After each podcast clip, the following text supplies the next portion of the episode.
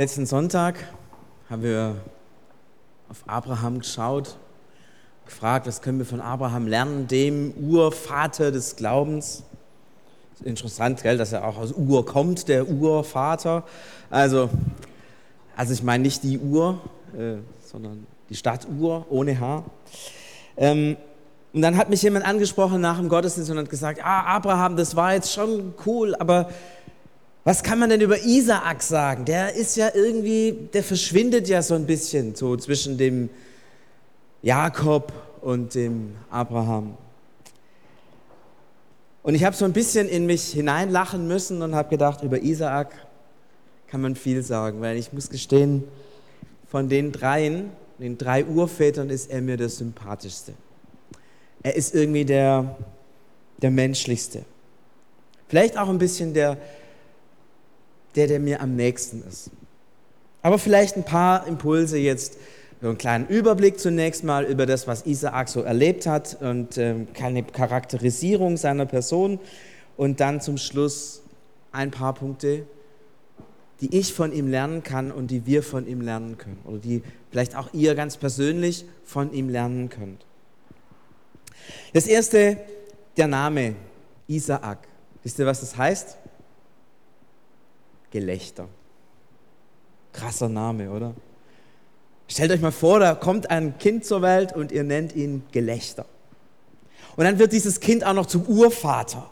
Ja, also ich weiß nicht, wie ihr euch Urväter vorstellt. Für mich haben die weiße Haare, einen dicken Bart, äh, irgendeinen Stock in der Hand, wettergegerbtes Gesicht, ja, und so. Und dann heißt er Gelächter. Krass irgendwie. Und der heißt nicht umsonst Gelächter, sondern als er geboren wurde, war irgendwie alles, alles war witzig. Allerdings nicht witzig im Sinne von fröhlich lachend, sondern eher komisch lachend. Als zum Beispiel Gott dem Abraham sagt, du wirst einen Sohn bekommen. Abraham war so im zarten Alter von 90. Seine Frau war ganz einiges jünger, die war vielleicht 80. Da lacht der Abraham. ich krieg doch keinen Sohn mehr. Ein paar Jahre später kommt Gott in Gestalt von drei Engeln bei Abraham und Sarah vorbei. Die Sarah macht ein Riesenfestessen. Ähm, der, der Abraham hat sie angewiesen, von ungefähr 30 Kilo Mehl Brot zu backen. Ja, für drei Leute ist das eine ganz gute Menge. Also die wurden satt, definitiv. Äh, und während die Sarah da also dann fertig war vom Backen, dann lauscht die so ein bisschen, was die Männer sagen. Und einer von denen sagt, Abraham, du wirst einen Sohn gebären. Und die Sarah, die steht da hinter dem Zelt und lacht. Nie im Leben. Und ihr merkt, da wird dieses Wort Gelächter, es ist kein fröhliches Lachen. Was der? Warum der? Gibt es den überhaupt? Es ist so ein bisschen ein, ein spöttisches oder ein, kein gutes, fröhliches Lachen. Als die Sarah dann den Isaak zur Welt gebracht hat, sagt sie, Gott hat mir ein Gelächter gegeben. Und dann denken alle, ja, jetzt kann sie fröhlich lachen. Und dann sagt sie diesen Nachsatz, alle werden mich über, über mich lachen, dass ich ein Kind bekommen habe. Das ist doch auch nicht dieses super fröhliche Lachen. Das ist, guck dir mal die Alte an, die kriegt noch ein Baby. So ein Lachen. Kein Lachen aus Freude, sondern ein Lachen aus man sagen Boshaftigkeit? Irgendwie sowas. Gelächter. Wir lachen über die Verheißungen Gottes, lachen, dass die Alte ein Baby bekommen hat. Irgendwie eine Witzfigur. Als kleiner Junge schon. Ich merke, wenn man diese, diese Geschichte hört, die da vor seiner Geburt oder an seiner Geburt passiert ist, da merkt man, der Kleine hatte das nicht einfach. Und dann war da diese andere Geschichte, als er mit seinem Vater unterwegs war. Und Gott gesagt hatte, Abraham, opfere deinen Sohn Isaak. Ich finde es sehr beeindruckend, wie diese Geschichte geschildert ist. Und ähm, ich möchte euch mal bitten, auf die nicht gesagten Dinge in diesem Text zu hören. Das ist ja immer schwierig, ja. Man hört ja immer das, was gesagt wird in so einem Text, in der Geschichte. Aber ich möchte euch mal bitten, so ein bisschen zwischen den Zeilen zu lesen. Ich lese euch einen kleinen Abschnitt vor aus dieser Geschichte der Opferung. Der Opferung. Am dritten Tag hob Abraham seine Augen auf und sah die Stätte, an der Isaak geopfert werden sollte, von ferne. Und sprach zu seinen Knechten, bleibt hier mit dem Esel, ich und der Knabe wollen dorthin gehen, und wenn wir angebetet haben, wollen wir wieder zu euch kommen. Und Abraham nahm das Holz zum Brandopfer und legte es auf seinen Sohn Isaak. Er aber nahm das Feuer und das Messer in seine Hand und gingen die beiden miteinander. Da sprach Isaak zu seinem Vater Abraham, mein Vater. Abraham antwortete, hier bin ich, mein Sohn. Er sprach, siehe, hier ist Feuer und Holz. Wo ist aber das Schaf zum Brandopfer? Abraham antwortete, mein Sohn, Gott wird sich ersehen, ein Schaf zum Brandopfer. Und gingen die beiden miteinander. Ich kann mir das vorstellen. Der Abraham, ich hatte seinen kleinen Sohn Isaac, fünf, sechs Jahre vielleicht, an der Hand gehalten. Und der hat so ein bisschen Holz auf dem Rücken, der Kleine. Dann stellt er diese Frage, weil er merkt, was da passiert. Wo ist das Opferlamm? Man spürt den Schmerz und die Unsicherheit und die Angst dieses Kindes. Und man spürt die Hilflosigkeit dieses Vaters. Hier bin ich, mein Sohn. Hier bin ich. Und gerahmt wird diese kleine Unterhaltung zwischen den, von, dem, von dem kurzen Satz und gingen die beiden miteinander. Manchmal gibt es Wege, die sind unendlich lang und unendlich schwer.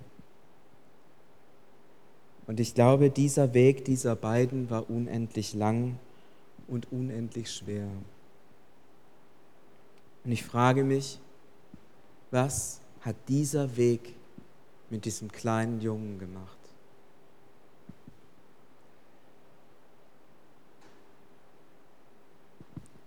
Solche Geschichten prägen sich tief in die Seele ein.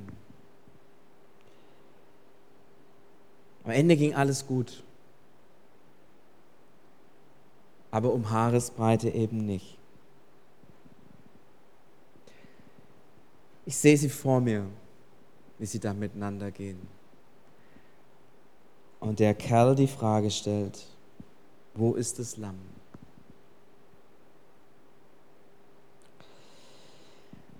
Eine dritte Geschichte, die Brautwerbung. Naja, das war eigentlich ziemlich, da war gar keine Brautwerbung, sondern der Abraham, sein Vater, hat seinen Knecht losgeschickt und sagt, hol mal eine Frau für den Isaak.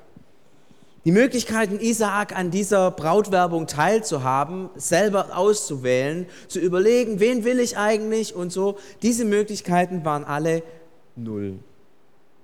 Der arme Kerl muss nehmen, was der Knecht da eben bringt. Er verhält sich in dieser Geschichte extrem passiv. Das geht ganz gut aus. Am Schluss heißt es, dass er seine Frau lieb gewann. Okay, alles gut gegangen. Aber eigentlich, eigentlich denkt man sich, wow, der Segensträger, der Urvater, ist ganz passiv, der tut nichts. Man hätte ja auch fragen können, dass er auf seinen Vater zugeht, hey, es ist mal Zeit zu heiraten, können wir mal miteinander. Keine Reaktion. Ja, der ist, der tut gar nichts. Und der Vater muss irgendwie alles anschucken.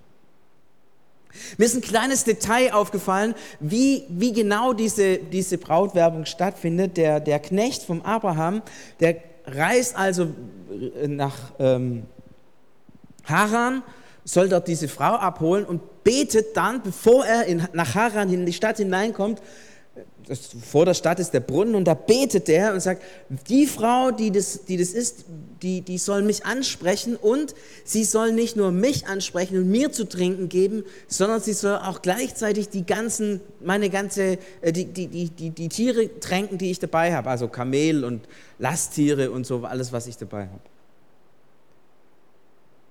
Und jetzt stellt euch mal vor, ein, eine, eine junge Frau, die da also aus der Stadt kommt, Wasser zu holen, sieht diesen Knecht diesen Mann.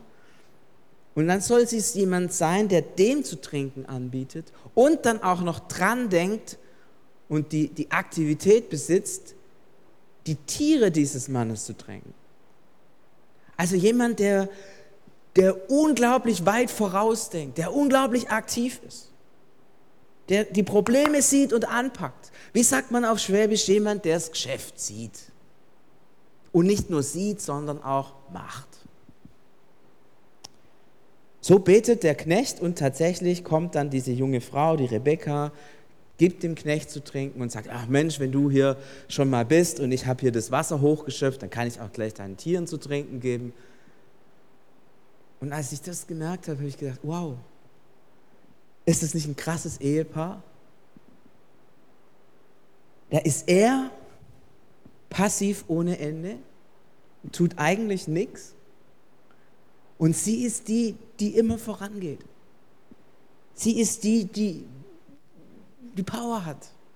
Sie ist die, die sieht, was muss jetzt gemacht werden. Spannend. Ein passiver Erzvater.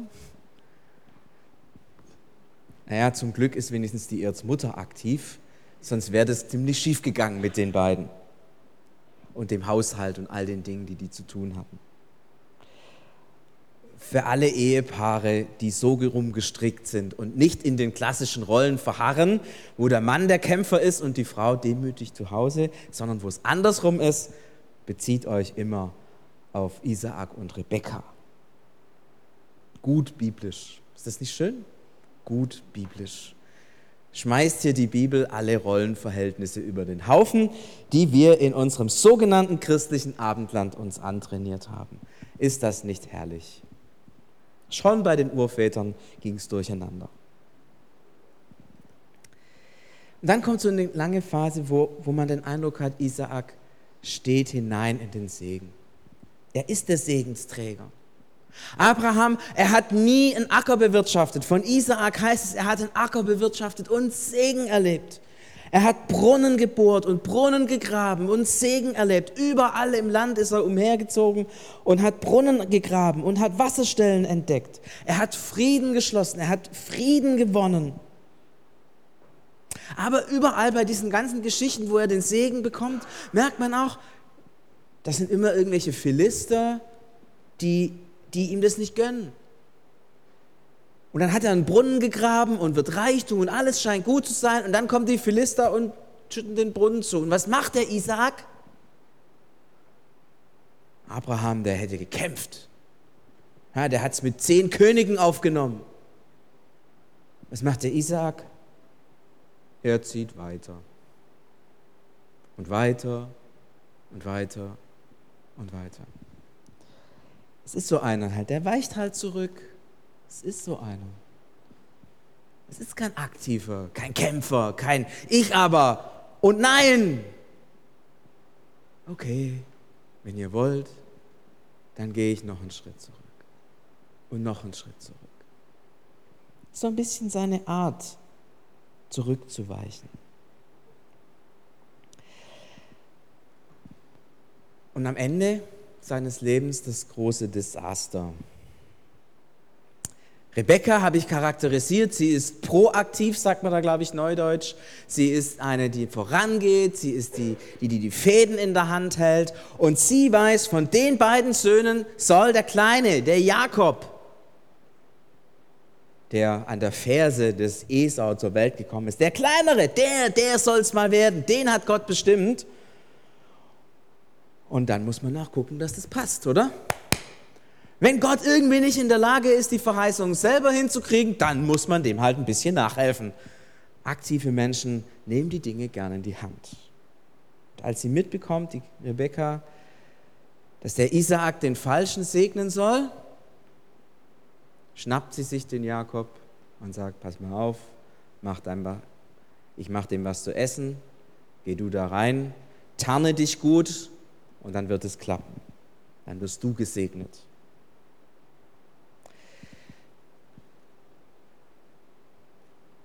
Der Isaak wird von seinen liebsten Menschen auf brutalste Weise übers Ohr gehauen. Ich weiß nicht, wenn ihr euch vorstellt, dass, dass der, die Menschen, die mit euch am meisten und am engsten verbunden sind, euch in dieser Frage betrügen, nicht streiten, sondern betrügen. Wie würde es da euch gehen? Euer Ehepartner so mit euch umgehen würde? Der Mensch, mit dem ihr am nächsten verbunden seid? Eine spannende, einen spannenden Hinweis fand ich. Überall heißt es ja, und in den meisten Übersetzungen ist es so geschrieben, dass der Isaak blind war. Ich habe jetzt eine Deutung gelesen, das auch vom Hebräischen her ist gar nicht so eindeutig, ob es wirklich blind im Sinne von nicht, nicht sehen ist, sondern es könnte auch so sein, dass er nicht sehen wollte. Ein paar Verse weiter vorne vor dieser Geschichte heißt es, dass der, dass der Esau ähm, eine hethitische Frau nimmt, eine heidnische Frau. Und dass diese Ehe und die, die, diese Schwiegertöchter der Familie große, große Sorgen und Ärger bereitet haben. Und dann heißt es, dass der Isaak den Esau liebt und die Rebekka den Jakob. Und jemand, ich habe das nachgelesen, da sagt einer, ja, der Isaak, der wollte nicht sehen. Er wollte nicht sehen, dass sein Erstgeborener Fehler hat.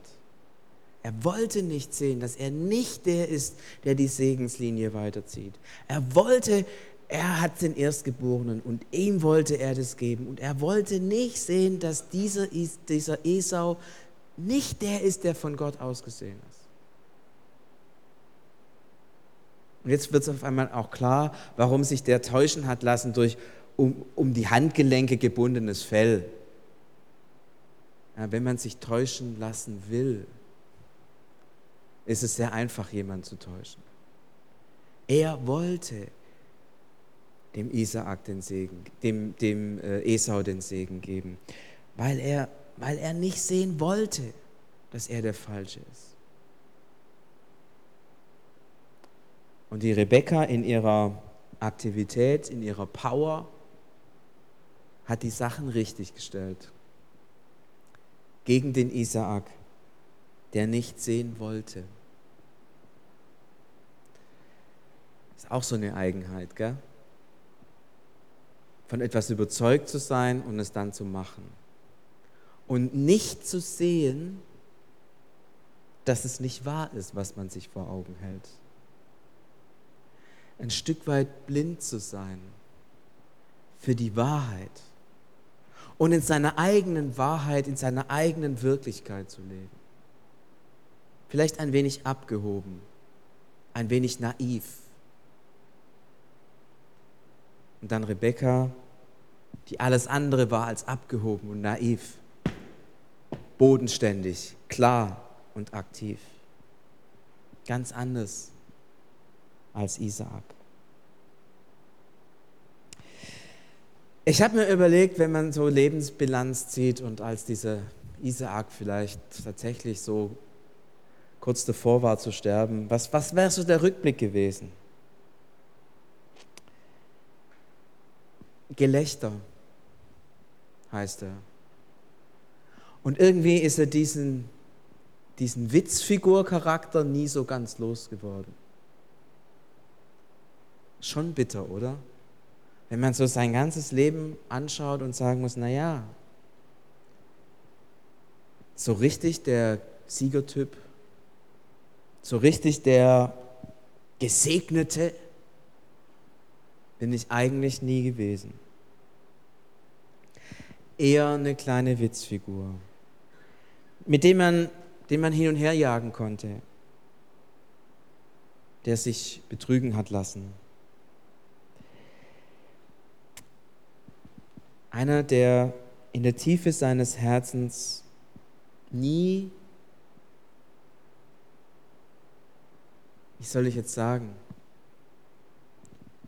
innerlich stark geworden ist. Vielleicht liegt es an dieser Geschichte mit seinem Vater, der den kleinen Jungen damals gebrochen hat. Wir wissen das nicht. Eine Lebensbilanz, die auf der einen Seite sagt, ja, da war ganz viel Segen und ganz viel, was ich erreicht habe und Gottes Zusage und Gebetserhörungen und, und ganz viel, was Gott getan hat. Und zugleich am Ende auch ein tiefer Schmerz über Dinge, die gescheitert sind. Ist ja schon auch hart, ja. Die Mutter sagt, alle Leute werden mich auslachen, wenn ich hier diesen, mit diesem kleinen Baby komme. Das spricht ja nicht für das Baby. Der Vater will es umbringen und die Frau betrügt ihn. Also was sind die nächsten Menschen, die ein, die ein, ein Mann hat? Die nächsten Menschen sind die Eltern und die Frau. Ich spüre da schon so eine Bitterheit, so ein, ich habe verloren ich bin enttäuscht. Und doch ist er der Segensträger. Und doch ist er es, der den Segen weitergibt, im Namen Gottes. Und doch ist er der, der den Segen von der einen Generation in die nächste und in die übernächste hineinträgt. Und doch, trotz all dem, Und als ich so diese, diese Geschichte so für mich so vorübergehen habe, äh, durch, durch, durch den Kopf ging, habe gehen lassen, meine Güte, ist das schwer. Ähm, und mir diesen Isaak so, so, so diese Geschichten mir vor Augen waren und so vor mir vorüberzogen, da wurde dieser Isaak für mich zu einem ganz großen Trost. Zunächst mal für mich, für mich persönlich. Ich schaue schon so ein bisschen auf die Stadt und auf meine Verantwortung jetzt zum Beispiel als Allianzvorsitzender und als geistlicher Leiter hier in der Stadt, einer der Verantwortung hat. Und manchmal, da guckt man ja nicht nur, was ist jetzt gerade zu tun und wo stehen wir gerade, sondern manchmal macht man ja so ein bisschen die Augen auf und guckt, wo kommen wir her und wo gehen wir hin. Wenn ich so an meine Jugendzeit denke, an die Väter sozusagen, da steht da ein Konrad Eisler in der Stiftskirche, da steht ein Winrich-Chefbuch, da stehen richtig große Leute, die zum Beispiel den Jugo ins Leben gerufen hatten, den es damals in Stuttgart gab, wo weit über 1000 junge Leute aus dem ganzen Land zusammenkamen und geistliche Impulse von Stuttgart aus ins ganze Land gingen. Und ich denke mir, wow, was haben die gemacht, die Väter? Und wisst ihr, dann schaue ich so auf mich und ich habe diesen Jugo beerdigt. Das war meine Aufgabe. Am Schluss kamen nicht mehr so viele Leute und dann, und dann habe ich irgendwann sagen müssen, ist zu Ende. Und wenn ich mir die geistige Situation anschaue, große Evangelisationen in der Stadt, die von einer breiten Bewegung getragen waren, wie Väter. Und wie sieht es heute aus? Und das, was ich hier für die Stadt sehe, das sehe ich eigentlich fürs ganze Land. Es gibt die Generation der Väter, der großen Gründer.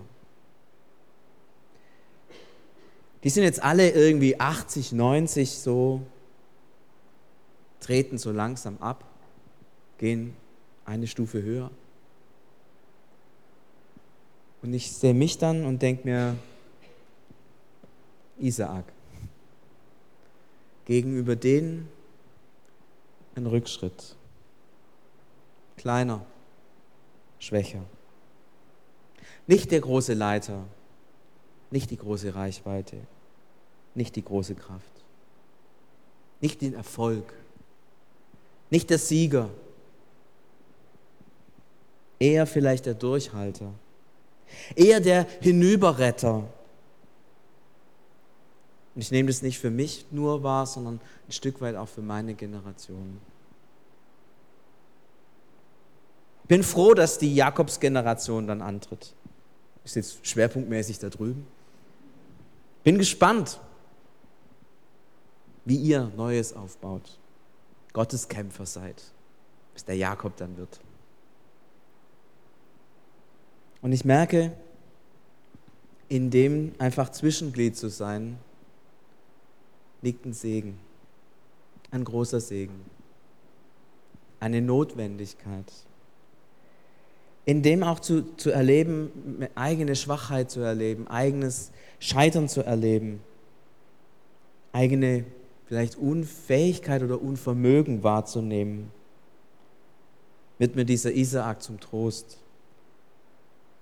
Denn er ist ein Segensträger. Und ich darf es und kann es auch sein. Und die Leiter meiner Generation dürfen es auch sein. Auch wenn sie nicht die großen Helden sind und sein werden, sondern eher die Zwischenglieder. Aber Gott wird es schenken dass auf ein schwaches Zwischenglied ein starker Neuanfang kommen kann.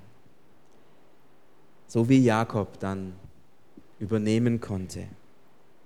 Der Kämpfer, der Starke. damit sind wir eigentlich ganz nah bei dem, was wir alle letztlich von diesem Jakob, von diesem Isaak lernen können. Wisst ihr, es gibt nicht nur Leiter im Reich Gottes. Wenn man die großen Zeugnisse liest, die großen Geschichten, da ist es überall so, dass Gott jemand beruft und dann steht jemand auf und dann fängt er an und dann entsteht eine Gemeinde, entsteht ein Werk, es entsteht immer Großes. Ja, George Williams gründet den CVM und William Booth die Heilsarmee und Paulus die Welt retten und, und man könnte hier von den ganz Großen hier Riesengeschichten erzählen. Wir hören immer diese Geschichten und denken immer, ja, wenn Gott einen Menschen berührt, dann wird er zum großen Zampano. Und es gibt die Menschen in der zweiten Reihe, die keine Leitungsgaben haben, die einfach zu passiv sind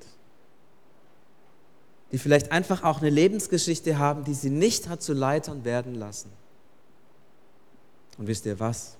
Wenn ihr da dazu gehört, ihr seid Segensträger. Ihr seid Segensträger. Ihr seid vielleicht nicht die großen Helden und nicht die Stars im Reich Gottes. Aber ohne euch könnte das Reich Gottes nicht sein. Ihr seid so wichtig. Und für alle, die, die das empfinden und da vielleicht auch einen Schmerz dran empfinden, die sagen, ach, ich wäre so gern. Schau dir den Isaak an. Er wäre es vielleicht auch gern gewesen, aber er war es nicht. Aber indem er seine Rolle auch so gelebt hat, wie er sie leben konnte, war er der Segensträger. War er dieses notwendige Glied in der Kette und wurde am Ende ein Vater des Glaubens. Ist das nicht spannend, dass ein Nichtleiter zum Vater des Glaubens werden kann? Und ich möchte dir Mut machen, wenn du das so in, in dir auch empfindest und auch deinen Schmerz empfindest. Schau auf diesen Isaak. Schau auf diesen Vater. Schau auf diesen, der im Reich Gottes große Verantwortung getragen hat, aus der zweiten oder vielleicht sogar aus der dritten Reihe. Und vielleicht sind bei jedem Kampf auch die in der zweiten und dritten Reihe die, die wirklich wichtig sind. Weil wenn die erste Reihe fällt, braucht es die zweite und die dritte Reihe, die steht. Ich möchte euch bitten, seht euch mit diesem Blick, seht euch mit dem Blick von Isaak.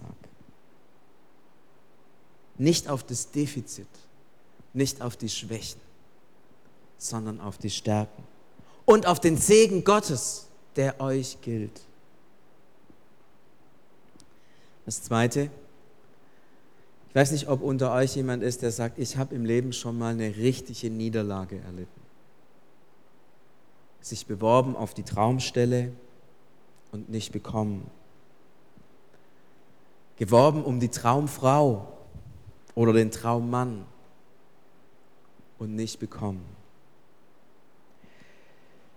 Irgendwas anderes, wo ihr gedacht hattet, das ist so wichtig in meinem Leben.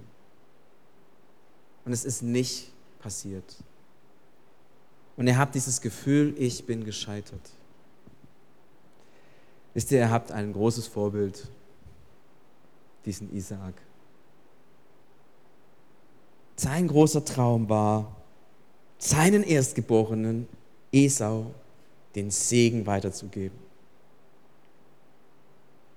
Und was ist passiert? Mit seinem Traum ist er gescheitert. Und Gott geht trotzdem weiter. Und Gott macht sogar daraus Segen. Und Gott kann es sogar gebrauchen. Was aus deiner Sicht wie eine Niederlage aussieht, kann aus Gottes Perspektive etwas ganz anderes sein. Und wenn du diesen Schmerz einer Niederlage in dir trägst und von Scheitern in dir trägst, vielleicht auch von einer gescheiterten Beziehung, schau auf ihn. Er hat es auch so erlebt. Aber er blieb ein Segensträger. Gott hat sich nicht abgewandt. Er hat sich ihm zugewandt. Und das Letzte, Isaak ist einer der Menschen in der Bibel, der von Kindesbeinen an eine tiefe Wunde in seinem Herzen hat. Diese Opferung, ich glaube, das kann man heutzutage unter traumatischem Erlebnis verbuchen. Und alles, glaube ich, was er sonst erlebt hat in seinem ganzen Leben, muss man auf dem Hintergrund dieses traumatischen Erlebnisses auch wahrnehmen. Es hat Spuren hinterlassen tief in seiner Seele. Und die, die solche Erfahrungen gemacht haben von einer Verwundung, von einer tiefen Wunde in ihrer Seele, die wissen, dass es das ganze Leben verändert, dass es die ganze Weltsicht verändert, dass es die ganze Selbstsicht verändert, dass es einen tief im Herzen geprägt hat. Und sie wissen, dass dieser Schmerz und dieses Leid einen nicht loslässt und einen immer begleitet und auch immer wieder hochkommt. Es gibt auch unter uns heute diese Verwundeten, die solche Dinge erlebt haben, die so verwundet sind und deren Seele immer noch schmerzt.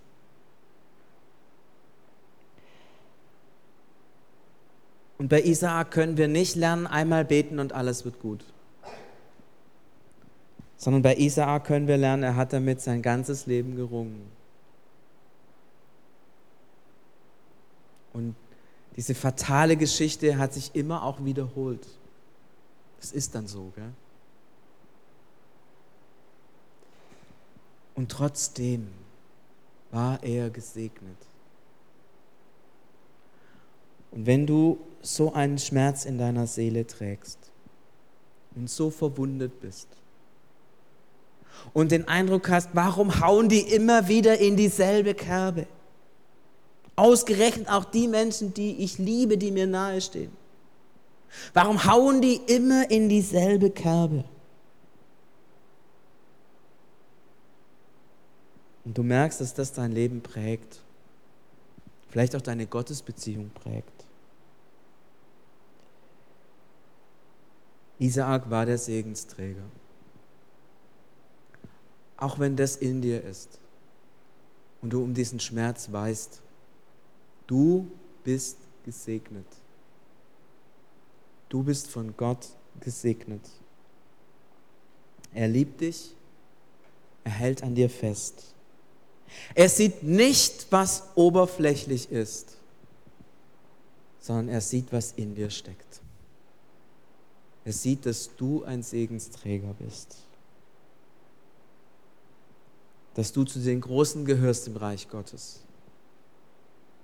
Nicht zu den Verlierern, nicht zu den Schwachen, nicht zu den Gescheiterten, sondern in Gottes Augen bist du wichtig.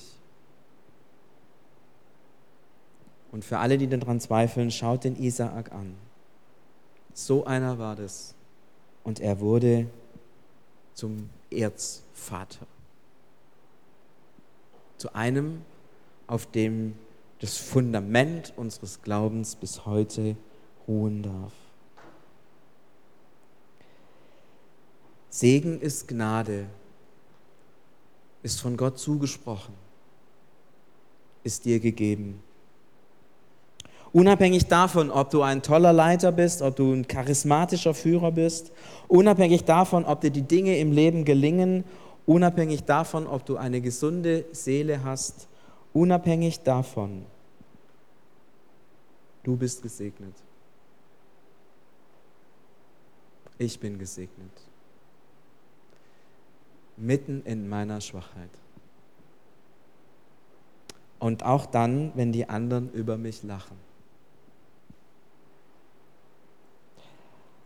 Und da merkt ihr, was für ein großer Segen das ist, dass es da einen Urvater und Erzvater gab, der Gelächter hieß. Wenn Leute über euch lachen oder ihr denkt, dass sie über euch lachen, dann denkt an Isaak und sagt, ja, hat schon andere gegeben, über die gelacht wurde. In Gottes Augen sind sie wichtig. Das möchte ich dir zusagen. In Gottes Augen bist du wichtig. Bist du ein Vater, eine Mutter im Glauben. Auch wenn du selber oder andere das nicht für möglich halten. Und Jesus, ich möchte von Herzen danken, dass es diese Geschichte gibt die so viel Trostpotenzial in sich trägt. Du siehst jeden von uns mit seinen Niederlagen, mit seinen Schwächen. Du siehst jeden von uns mit seinen Wunden.